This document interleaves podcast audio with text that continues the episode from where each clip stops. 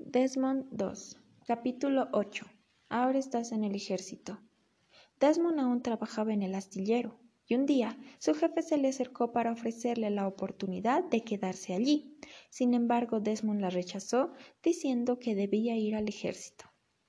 Luego de haber pasado un agradable domingo junto a Dorothy, ambos se pusieron a conversar sobre su futuro. Dorothy le dijo que ella quería ser enfermera. Sin embargo, en la escuela de enfermería, ellos creían que era mejor que sus estudiantes no estuvieran casados. Desmond también le dijo que sería un problema si él iba al ejército y Dorothy tenía un bebé, pues ella tendría que quedarse a trabajar y también cuidar al bebé. Eso sería algo muy complicado. Luego de analizar estas situaciones, ambos decidieron que a pesar de que su amor era muy grande, debían esperar para casarse. El primero de abril de 1942, Desmond fue a reclutarse. Cuando subió al tren, se encontró con muchos muchachos de 18 o 19 años, pues esa era la edad que tenían. Sin embargo, él tenía 23. Le parecía algo extraño.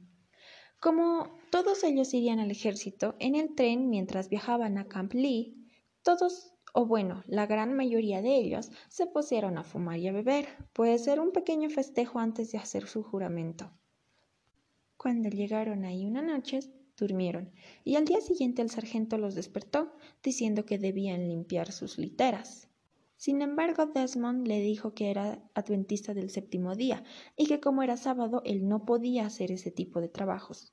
Entonces el sargento le dijo que saliera afuera y que esperara ahí mientras que los demás cumplían sus deberes. Luego se fue a sentar afuera y leyó su Biblia. Sin embargo, un oficial lo encontró y le dijo que entrara de nuevo. A pesar de que Desmond intentó explicar la situación, él se negó y le siguió insistiendo a que entrara. Cuando Desmond entró y el sargento lo vio, lo reprendió. Sin embargo, él explicó lo que el oficial le dijo y lo mandó a sentarse en una esquina. Cuando él estaba ahí, varios de sus compañeros lo maldecían o se burlaban de él. Cuarto de secundaria A. Ringel Flores Ángela.